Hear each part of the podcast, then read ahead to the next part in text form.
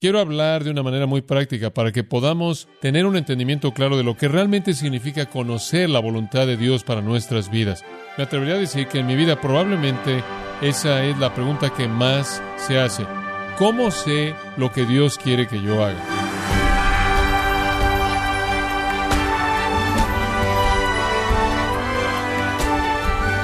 Gracias por acompañarnos en este su programa Gracias a vosotros con el pastor John MacArthur. Cuando decide dónde vivir, en dónde trabajar o ir de vacaciones, ¿cómo puede saber que está siguiendo la voluntad de Dios? Para ayudarle en la respuesta, está aquí John MacArthur con su estudio Si la voluntad de Dios es tan importante, ¿por qué no puedo hallarla? En gracia a vosotros. Quiero hablar de una manera muy práctica para que podamos tener un entendimiento claro de lo que realmente significa conocer la voluntad de Dios para nuestras vidas. Quiero sugerirle las cosas que son la voluntad de Dios a partir de la Escritura, simplificándolas y reduciéndolas. Número uno, la voluntad de Dios es que usted sea salvo. La voluntad de Dios es que usted sea salvo. Ahí es donde la voluntad de Dios comienza. Dice usted, bueno, ya soy salvo y todavía tropiezo. Permítame llevarlo a un segundo punto. Efesios capítulo 5. La voluntad de Dios no es solo que usted sea salvo, sino, según Efesios capítulo 5, es que usted sea lleno del Espíritu. Lleno del Espíritu. No os embraguéis con vino, en lo cual hay disolución. Antes bien, sé llenos del Espíritu. Ahora, ¿qué significa eso? Dice usted, ¿significa que tengo que obtener al Espíritu? A todos se nos ha dado a beber de un Espíritu. 1 Corintios 12. 13. Entonces, todos los creyentes poseen el Espíritu de Dios. Ese no es el punto. No necesitamos buscar lo que ya tenemos. Dice usted, bueno, si todos tenemos al Espíritu Santo, ¿no deberíamos tener poder en nuestras vidas? ¿Acaso realmente no deberíamos manifestarlo en nuestras vidas? Eso es correcto, porque Hechos 1.8 dice, recibiréis poder después de que el Espíritu Santo haya venido sobre vosotros. La palabra poder es dunamis o dinamita. La mayoría de nosotros vemos nuestras vidas y decimos, creo que no me puedo encender. Sigo tratando de encender el fusible y nada sucede. ¿Por qué si tengo al Espíritu Santo no voy a ningún lugar? ¿Por qué si tengo todas las cosas que pertenecen a la vida y a la piedad? Segunda de Pedro 1.3. ¿Por qué si estoy completo en él? Colosenses 2.10. ¿Por qué si tengo este poder nada sucede? Y la pregunta simplemente es respondida porque usted no está lleno. Una cosa es tener al Espíritu residente, algo más es tener al Espíritu dominante. Permítame darle una ilustración de esto. La palabra llenos es usada en los evangelios para hablar de control total. Por ejemplo, en Juan 16.6 dice, tristeza ha llenado vuestro corazón. En Lucas 6.11 dice, fueron llenos de enojo. En Lucas 4.28 fueron llenos de ira. En Lucas 5.26 fueron llenos de temor. Como puede ver, en la mayor parte de nuestras vidas podemos equilibrar esas cosas. Por ejemplo, la tristeza. Tenemos un poco de tristeza, un poco de gozo. Tenemos un poco de tristeza que va de este lado y un poco de gozo que va de este lado. Y tratamos de equilibrarlo. Y si algo realmente malo pasa, tratamos de pensar en pensamientos felices y todo el mundo trata de animarnos. Pero cuando algo horrible, un desastre total, una herida terrible, una muerte o lo que sea, boom, va al lado de la tristeza y estamos llenos de tristeza. Ese es el significado de la tristeza. En nuestras vidas, básicamente, el Espíritu de Dios está ahí y hay poco para el Espíritu y hay poco para nosotros y un poco para el Espíritu y un poco para nosotros. Y en cierta manera equilibramos las cosas con la carne y llega un momento en el que cedemos todo al Espíritu y somos llenos del Espíritu y la balanza se inclina a su lado. De acuerdo con Romanos 6, es cuestión de ceder en obediencia al Espíritu de Dios. Debemos ceder al Espíritu de Dios para que Él pueda llenarnos. Quiero ilustrar esto con una ilustración que he usado muchas veces al enseñar esto, pero creo que le va a ayudar. Pedro es la ilustración clásica que quiero usar. Ahora, Pedro básicamente sabía una cosa. Si él no sabía nada más, él sabía que él quería estar donde Jesús estuviera. En una ocasión Jesús trató de despedirlo y le dijo, Señor, ¿a quién iré? Tú tienes palabras de vida eterna. El Señor nunca podía deshacerse de Pedro. Sé que hubieron días cuando él caminó por el camino y se detuvo y Pedro corrió atrás de él. Pedro lo siguió. Él siempre estaba ahí. Él era uno de los tres del círculo interno. No estoy seguro de que él fue escogido. Simplemente creo que no podía deshacerse de él, lo que sea. Pero Pedro quería estar donde Cristo estaba. Y hay una razón muy obvia. ¿Por qué? Porque cuando él estaba con Cristo, él encontraba un recurso increíble para su vida. Por ejemplo, Mateo 14, los discípulos están ahí en el agua y una tormenta está incrementándose ahí en el mar de Galilea y están entrando en un poco de pánico. Lo único que están tratando de hacer es alejarse un poco del monte en donde habían estado a la pequeña aldea. No debió haber sido un problema, pero la tormenta vino y el viento fuerte que entra ahí en ese pequeño valle entre esos riscos en el este y los montes al norte y al oeste. Realmente hizo que esto se agitara. Y he experimentado eso en algunos de mis viajes ahí. Y la barca estaba ahí a la mitad y realmente estaban en un estado de pánico y de pronto, conforme vieron una silueta ahí con la luz de la luna, alguien venía caminando sobre el agua. Ahora, si usted ya estaba ahí metido, eso lo habría usted hundido, en términos de que si usted ve a alguien caminando sobre el agua, y claro, usted recuerda lo que pasó, ellos clamaron, ¿eres tú, Señor? Esa es la única explicación posible que se les podía ocurrir. Y él respondió en el afirmativo inmediatamente, sin pensar en nada. Pedro salió de la barca y comenzó a caminar sobre el agua. Ahora, él había sido un pescador toda su vida y él nunca había hecho eso. Él sabía que no podía caminar sobre agua. En términos cognitivos, él sabía eso. Dice usted, bueno, ¿por qué es que él hizo algo así? Brincó de la barca. Bueno, creo que fue porque él tuvo este deseo consumidor de estar en donde Jesús estaba. Y él salió ahí un poco. Usted sabe, él pensó que estaba bien y comenzó a revisar lo que estaba haciendo y después comenzó a hundirse. El Señor tuvo que levantarlo, sacarlo y después caminaron juntos de regreso a la barca. Ahora, simplemente me puedo imaginar como Pedro, usted sabe, debió haberse acercado a la barca. Hola, señores, usted sabe, simplemente es algo muy normal. Conforme él caminó por el agua con el Señor, Pedro aprendió una gran lección. Él aprendió que cuando él estaba cerca de Jesucristo, él podía hacer lo milagroso. Más adelante en Mateo capítulo 16, el Señor estaba haciéndole un examen a los discípulos acerca de quién era él. Y él dijo, ¿quién dicen los hombres que soy yo? Y ellos dijeron, algunos dicen que eres Elías o Jeremías o alguno de los profetas. Y él dijo, pero ¿quién decís que soy yo? Y de pronto la boca de Pedro comenzó a moverse de manera independiente de su cerebro. Y él dijo, tú eres el Cristo, el Hijo del Dios viviente. Y el Señor le dijo, y él debió haber estado sonriendo. Sangre y carne no te reveló eso a ti, Pedro. Mi Padre en los cielos lo hizo. Y Pedro aprendió una segunda gran lección. Cuando él estaba en la presencia de Jesucristo, él no solo podía hacer lo milagroso, él podía también decir lo milagroso. La próxima vez que lo vemos en nuestra pequeña analogía, él estaba ahí en el huerto. Jesús había sido llevado cautivo. Y esa cosa terrible que sucedió en Juan 18, en donde los soldados habían tomado a Jesús para ser juzgado en una burla de juicio y después ser ejecutado. Y él estaba ahí en esa fase inicial de esa situación en la casa de Anás. Pedro estaba afuera y él estaba ahí de lejos, cerca del fuego. ¿Y sabe usted lo que pasó? Cuando él estaba lejos, él era un cobarde. En tres ocasiones, ¿qué hizo? Negó a Cristo. Ahora, lo que es sorprendente de eso es que si usted tan solo lo hace que retroceda unas cuantas horas, cuando los soldados vinieron a llevarse a Cristo, él tomó una espada y comenzó a moverla contra el primer hombre que estuvo ahí. La Biblia dice que él le quitó la oreja a Malco, pero usted sabe que él no fue con Malco y le dijo, voy por tu oreja y simplemente hizo eso. Él quería su cabeza. Marco reaccionó, se agachó y solo pudo cortarle una oreja. Pero de hecho él estaba diciendo, voy a ir en contra de todo el ejército romano. Pudieron haber tantos como 500 soldados de la fortaleza antoniana y él iba a comenzar con este primer hombre que estaba en la fila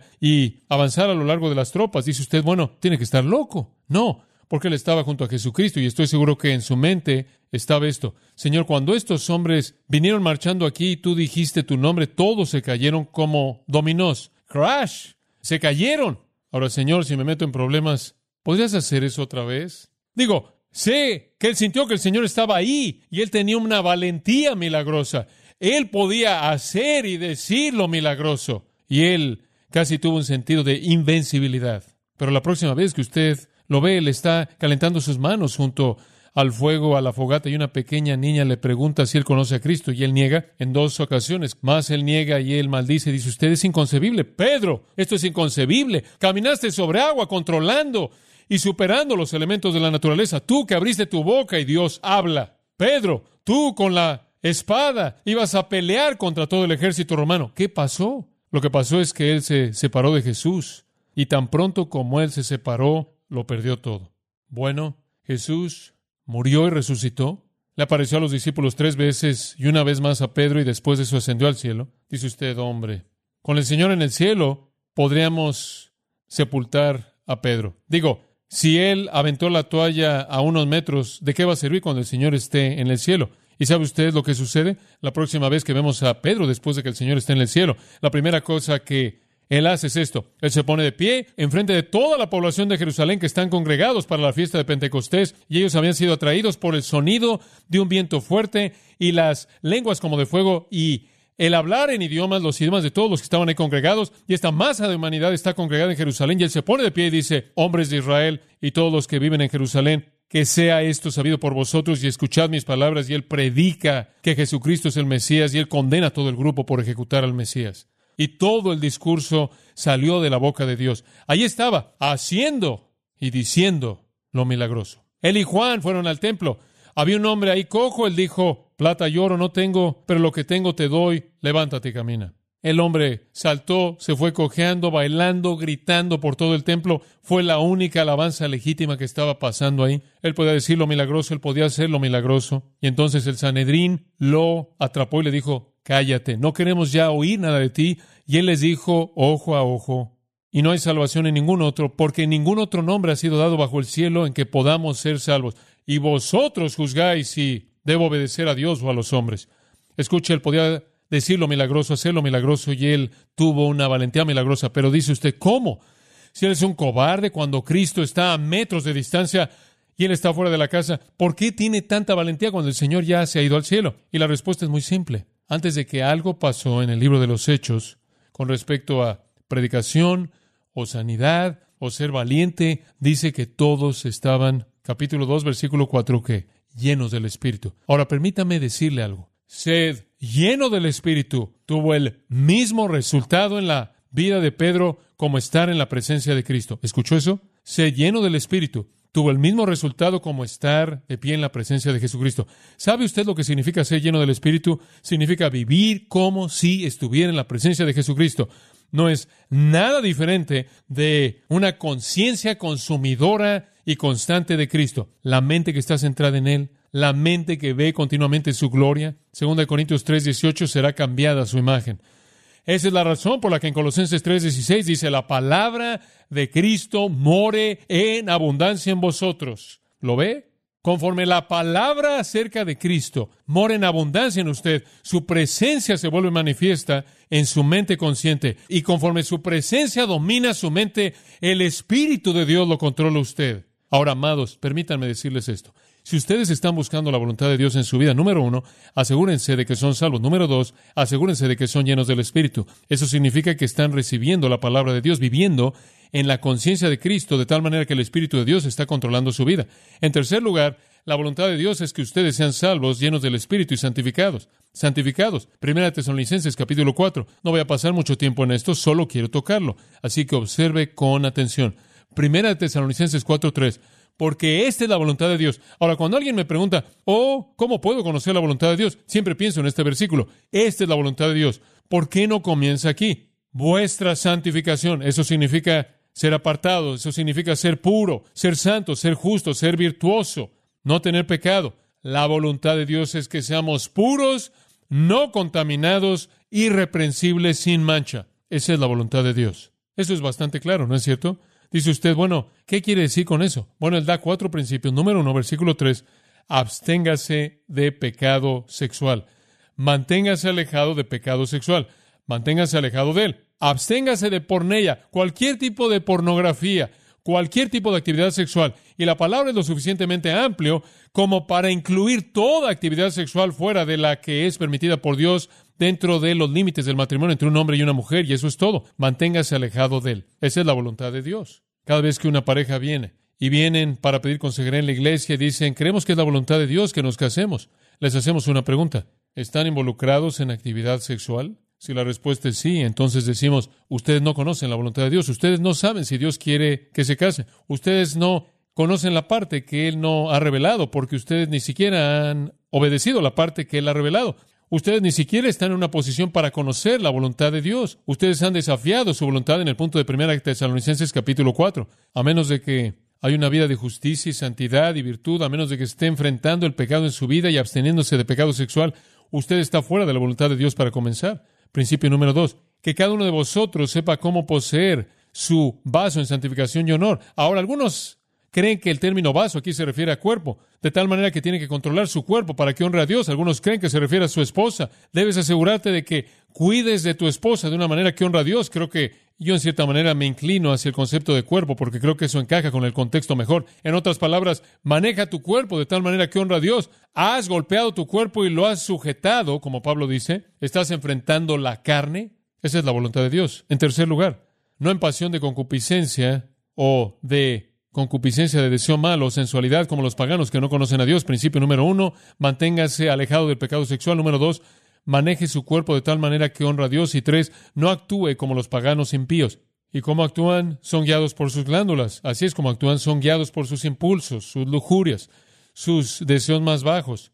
En otras palabras, es algo muy físico aquí con la voluntad de Dios. Manténgase alejado del pecado sexual y aquello que guía a eso. Su cuerpo debe honrar a Dios y eso significa su cuerpo siempre debe estar bajo control. Todas las cosas me son lícitas, dice el apóstol, pero no todas conviene, todas las cosas son lícitas, pero no seré colocado bajo el control de ninguna. La gente dice, ah, bueno, siempre estoy en control. Usted llega a un lugar en donde usted no está, en donde usted no está. Me acuerdo la primera vez que besé una niña, fuera de control inmediatamente. Es todo un mundo nuevo, toda una experiencia nueva. Y me di cuenta de que habían impulsos en mí que iban más allá de mi capacidad de controlar, fuera del poder de Dios. Finalmente, el cuarto punto, versículo 6, no vayas más allá y defraudes a tu hermano en ningún asunto. No te aproveches de alguien más. Hombre, usted sabe, la gente de manera física y sexual simplemente se aprovechan unos de otros de manera horrible. Leí el artículo más terrible en la última publicación de Psicología Hoy, no lo podía creer. Presenta una encuesta entera psicológica que promueve el incesto como una relación positiva que es afirmada en una familia. Si usted puede concebir algo así, hable usted de aprovecharse, va a venir. Ese es el primer artículo que he visto en un lugar público. Va a venir. Y los padres literalmente van a destruir a sus hijas cuando eso se vuelva algo permisible. No use a alguien. No use a la gente para que usted encuentre gratificación. La voluntad de Dios es que usted sea santificado, apartado, puro. En cuarto lugar, la voluntad de Dios no solo es que usted sea salvo, lleno del Espíritu y santificado, sino sumiso. Simplemente un pensamiento momentáneo en esto. 1 Pedro 2.13 Someteos a toda autoridad por causa del Señor, sea el rey como superior a los gobernadores, como los que son enviados por él para castigo de los malhechores y para alabanza de los que hacen bien, porque esta es la voluntad de Dios y usted puede detenerse ahí. Él dice, espera un minuto, sométanse a todas las leyes de los hombres por causa del Señor, no por la causa del gobierno, sino por causa del Señor. ¿Por qué? Porque la gente está evaluando la legitimidad de su fe en base a su ciudadanía. Sorprendente, sorprendente. ¿Qué tipo de ciudadano es usted? ¿Obedece usted las ordenanzas del hombre? ¿El rey? ¿Los gobernadores? ¿Aquellos que son enviados por él para el castigo de los malhechores? ¿Esa es la policía y a veces el ejército? ¿La alabanza de aquellos que hacen el bien? Debemos ser sumisos. El espíritu de ciudadanía buena. Debemos vivir a la luz de los principios en nuestro gobierno. Dice usted, bueno, ahora espera un minuto. ¿Qué tan lejos llevas eso? Simplemente al punto en el que el gobierno viola un mandato directo de la palabra de Dios. Entonces usted depende de Hechos 4, Hechos 5 y dice, en este punto obedeceremos a Dios y no al hombre. Y creo que ahí es en donde tenemos que establecer el límite. Pero debemos someternos. En Efesios 5 nos dice que en un matrimonio tenemos que aprender a someternos, en una familia aprendemos a someternos, en un trabajo aprendemos a someternos, en un gobierno aprendemos a someternos, y por nuestros espíritus dulces, sumisos, el espíritu de cooperación, esto no es una dictadura, y entonces nos sometemos al cooperar, no al decir, oh, bueno, si eso es lo que ellos quieren hacer, yo voy a hacer todo lo que quieran y voy a dejar que me hagan lo que quieran. Tenemos un recurso en nuestro gobierno, podemos votar, podemos pedir, podemos ejercer influencia política, podemos ir a la corte por cosas, cuando tenemos una causa justa, virtuosa, y eso es cooperar con el sistema. Pero cuando lo violamos, entonces ya la gente no habla bien de nosotros y ni siquiera podemos calificar para ser ancianos en la iglesia, excepto por esos casos en donde el gobierno viola un mandato directo de Dios y después debemos obedecer a Dios y pagar las consecuencias. ¿Puedo darle un quinto pensamiento? ¿Cuál es la voluntad de Dios? Salvo, lleno del Espíritu, santificado, sumiso, en quinto lugar, sufriendo. Y únicamente quiero mencionar esto porque hemos cubierto esto en el pasado. Primero de Pedro capítulo 3, versículo 17 porque es mejor si esta es la voluntad de Dios que padezcáis por hacer el bien que por hacer el mal. La voluntad de Dios es que cuando confrontamos al mundo y ellos reaccionan a nuestro mensaje y a nuestra vida, que quizás suframos. Y él dice, no deben sorprenderse porque Cristo también sufrió en una ocasión. Él sufrió. Y ahí en el capítulo 4, en el versículo 19, él dice, de modo que los que padecen según la voluntad de Dios encomienden sus almas al fiel Creador y hagan el bien. Y en el capítulo 5, versículo 10, él dice, después de que hayáis padecido por un poco de tiempo, el Señor os perfeccione. Como puede ver, parte del crecimiento de un creyente maduro es el sufrimiento. Es la limpieza de Juan 15, en donde la palabra de Dios y las pruebas y las circunstancias despojan o limpian las ramas que retardan nuestro crecimiento y disipan nuestra energía. Dios nos ha llamado al sufrimiento. Todos los que quieran vivir piadosamente en Cristo Jesús padecerán persecución. Segundo de Timoteo 3:12 dice. Entonces, tenemos que enfrentar eso. La voluntad de Dios es que usted sea salvo, lleno del Espíritu santificado, sumiso, que esté sufriendo. ¿Y qué tal esto? Agradeciendo. La voluntad de Dios es que usted agradezca. Primera de Tesalonicenses 5:18.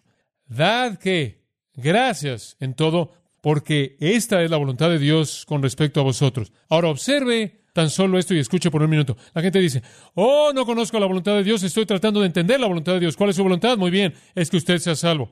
¿Ha entregado su corazón a Cristo? Que usted sea lleno del Espíritu.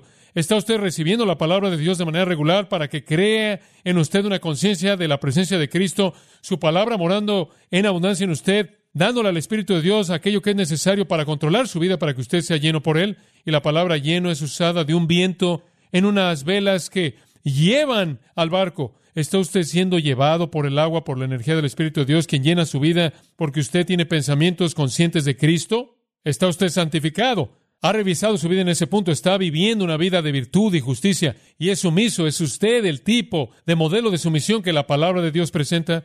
¿Es usted alguien que se somete a las autoridades del gobierno, las autoridades que lo rodean usted, de tal manera que la gente dice de usted cosas buenas? ¿Qué hay acerca del sufrimiento? ¿Está usted confrontando una sociedad que es impía? ¿Y qué hay acerca de agradecer? ¿Está lleno su corazón de gratitud por toda prueba y tribulación, toda dificultad, todo lo que está mal como lo que está bien? ¿O está usted enojado, amargado? ¿Cuál es la voluntad de Dios? ¿La conoce? Son estas cosas, dice usted, MacArthur. Bueno, tú ayudas mucho. Digo, lo único que me estás diciendo es una multitud de cosas de la Biblia. No me dices cuáles de esas seis niñas debo escoger. No me dijiste a qué escuela debo entrar o a dónde mudarme o cambiar mi trabajo, cómo resolver mi problema. Me siento que me traicionaste. No me diste una respuesta directa. Le tengo una. A usted le va a gustar esto. ¿Sabe una cosa? Si usted es salvo, lleno del Espíritu, está santificado, está siendo sumiso, está sufriendo y agradeciendo a Dios, ¿sabe cuál es la voluntad de Dios para usted? Lo que usted quiera. ¿Le gusta oír eso? ¿Se oye bien? Hágalo, lo que quiera, dice usted. ¿Qué estás diciendo? Eso es voluntad personal, ¿se da cuenta? No puedo hacer lo que quiero, tengo que tocar una puerta y colocar un vellón y... Espera un minuto. Si usted es salvo, lleno del Espíritu Santificado, sumiso y está sufriendo y agradeciendo, ¿quién cree usted que está controlando sus deseos? Adivine. Dios. Y esa es la razón por la que el Salmo 37.4 dice, deleítate en el Señor. Y ese es el resumen de todos estos seis. Y Él te dará, ¿qué? Las peticiones de tu corazón. Y eso no significa que Él va a cumplir las que usted generó, sino que Él las va a colocar ahí. La gente me dice, ¿por qué fuiste a Grace Church? Y sabe una cosa, por muchos años yo he dicho, yo quise. Y algunas personas dicen, no, ¿quisiste? No conoces la voluntad de Dios. Es algo que simplemente hacemos porque tenemos que hacerlo. ¿Se da cuenta? Espera un minuto. Yo no vivo en ese tipo de miseria. Me llegan cartas de vez en cuando de una iglesia o organización. Dicen, usted sabe, sentimos que hemos sido guiados por el Señor para pedirte que seas nuestro pastor. Y normalmente es en el Valle de la Muerte o algún otro desierto. Pero bueno, a veces es mejor que eso, a veces no sé. Muchas cosas así pasan. Y dicen, ¿podrías por favor orar por esto? ¿Y sabe cuál es mi primer pensamiento? No quiero ir ahí. Y si no quiero ir ahí, tengo dificultad con orar por eso. O simplemente poder decir, querido Señor, no quiero ir ahí, simplemente estoy revisando contigo para decirte que no quiero ir ahí. No conozco una mejor manera de que Dios guíe mi vida fuera de mis deseos. Pero hay una trampa ahí, y es que si sus deseos no son los de Él, y no pueden ser sus deseos a menos de que sean en estos términos. Hay un segundo pensamiento aquí. Una vez que usted comienza a seguir ese deseo en su corazón, y si no es claro aún, espere, lo será. He descubierto eso que siempre es el caso en mi vida. Vine a Grace Church porque quise venir y todavía quiero estar ahí y no quiero ir a ningún lugar. Y creo que Dios está a cargo de mis deseos, ¿lo ve? Pero hay otro pensamiento. Cuando queremos hacer algo y seguimos ese deseo, entonces tenemos que permitir que Dios aplique las circunstancias a ese deseo que puedan alterarlo pero por lo menos nos empieza a mover. Usted no puede darle la vuelta a un camión que está detenido, ¿verdad? Es muy difícil. Una vez que comienza a moverse es fácil. Y entonces nos movemos en base al deseo de nuestro corazón y dejamos que Dios molde eso. El apóstol Pablo, Hechos 16, él comienza a moverse y él dice, bueno, hemos decidido ir a Asia Menor y el Espíritu Santo dijo, no. Entonces dijimos, plan B. vamos a Bitinia. Y el Espíritu Santo dijo, no, eso es sur y norte. Acabamos de estar en el este. ¿Qué va a hacer? Él nunca se detuvo. El deseo, él siguió moviéndose y moviéndose y moviéndose. Finalmente, él llegó a un punto y estuvo ahí, a la orilla del agua, y dijo, bueno, Señor, ¿qué quieres que haga? Esa noche se fue a dormir y tuvo una visión para ir a Macedonia. Y el Evangelio fue a Europa. Y si él no hubiera hecho eso, y hubiera seguido el deseo de su corazón por seguir buscando la voluntad del Señor, aunque el Señor lo estaba dirigiendo a lo largo del proceso al cerrar unas cuantas puertas, si él lo hubiera hecho, quizás el Evangelio hubiera ido en otra dirección y los chinos habrían sido los cristianos que nos hubieran estado evangelizando, pero como puede ver, para seguir el deseo de su corazón usted tiene que estar abierto a las circunstancias. Como puede ver, así es como Dios opera. Nada místico. Usted sigue moviéndose en base al deseo de su corazón y Dios abrirá lo correcto. Me encanta este versículo, Génesis 24, 27. Yo estando en el camino, el Señor me guió.